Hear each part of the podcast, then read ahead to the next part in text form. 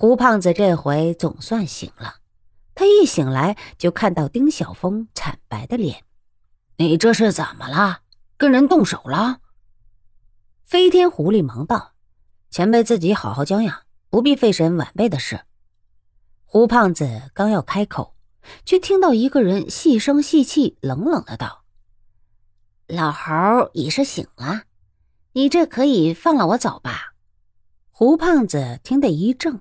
转眼看那说话的人时，却是一个身形瘦小的中年，头发已经全白了，人也像个病鬼一样，站着都有些站不稳。丁晓峰道：“你走倒是可以走，但若是你向外人说起今晚的事，最好是你叫官府把我杀了，不然我杀了你全家。”那人看了丁晓峰一眼，也不说话。慢慢的转身走了出去。丁晓峰向胡胖子道：“前辈病的实在是太重了，没奈何，晚辈只有行险，劫了这吃药和尚来给前辈治病了。”胡胖子点了点头，却没有说话。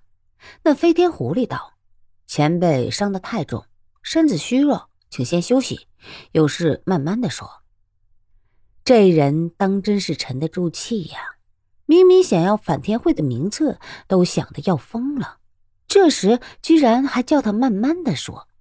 他见胡胖子点点头，差点气死，但脸上却不敢现出一丝痕迹，低着头吹灯出去了。早上，丁晓峰一早来就帮胡胖子方便，走到门口时向炕上看去，却呆了。司空城一脚踢得丁晓峰向后飞去。丁小峰吐着血摔在地上，怔了几怔，昏死了过去。他死了。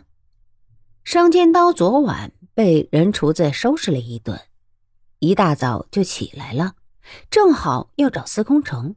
听到司空城向飞天狐狸发作，吃惊不小，抢步上前提起丁小峰：“你说那老猴子死了？”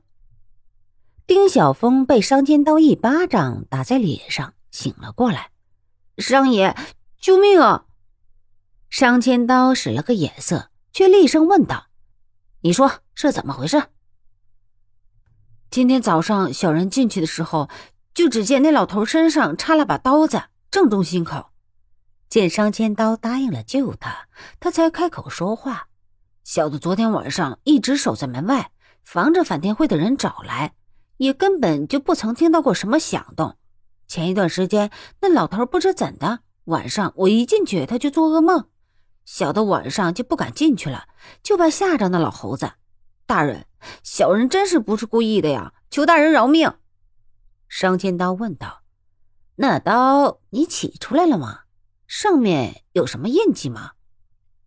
丁小峰这时哪有半点狐狸的样子，乖的像只小猫。小人起出来了，上面却没有任何印记。刀在这里，商兄可瞧出什么头绪吗？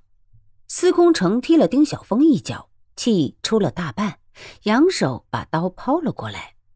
商千刀接住，看了半天，摇摇头：“我也看不出来。”他的脸色发白。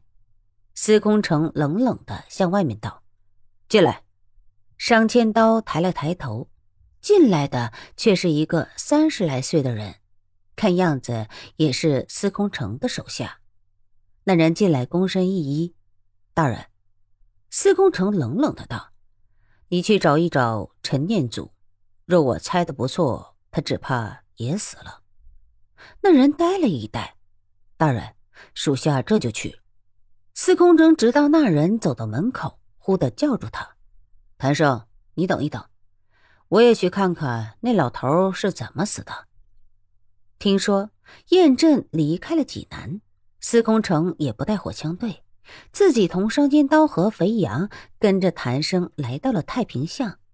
司空城向谭生递了个眼色，谭生当即跃上了房顶。整个巷子都有他们的人日夜交替看守着，以防有人来劫走胡胖子。但是谭生跃上去时，整个人都呆了，全身只觉得如严冬里冷水淋头一般。肥羊也跟了上来。只见房顶上齐齐的摆着一排的尸体，也不用他细看，一眼就瞧到齐齐的分成了三段，五个人一级，十五个看守的人，竟一个都没留下。肥羊生平也是杀人如麻的人，见了这十几个死人，根本不当一回事。反笑着摇摇头，哼，果然司空大老爷有先见之明，倒不知下手的人是谁，竟有这样的手段。谭生这才从震惊里清醒过来，看了肥羊一眼，跳下来向胡胖子那间屋子走去，就见胡胖子的尸体躺在炕上，血直流到了门口。商千刀和司空城正在细看，他们都死了。司空城并没有回头，谈声道：“是，十五个人都死了。”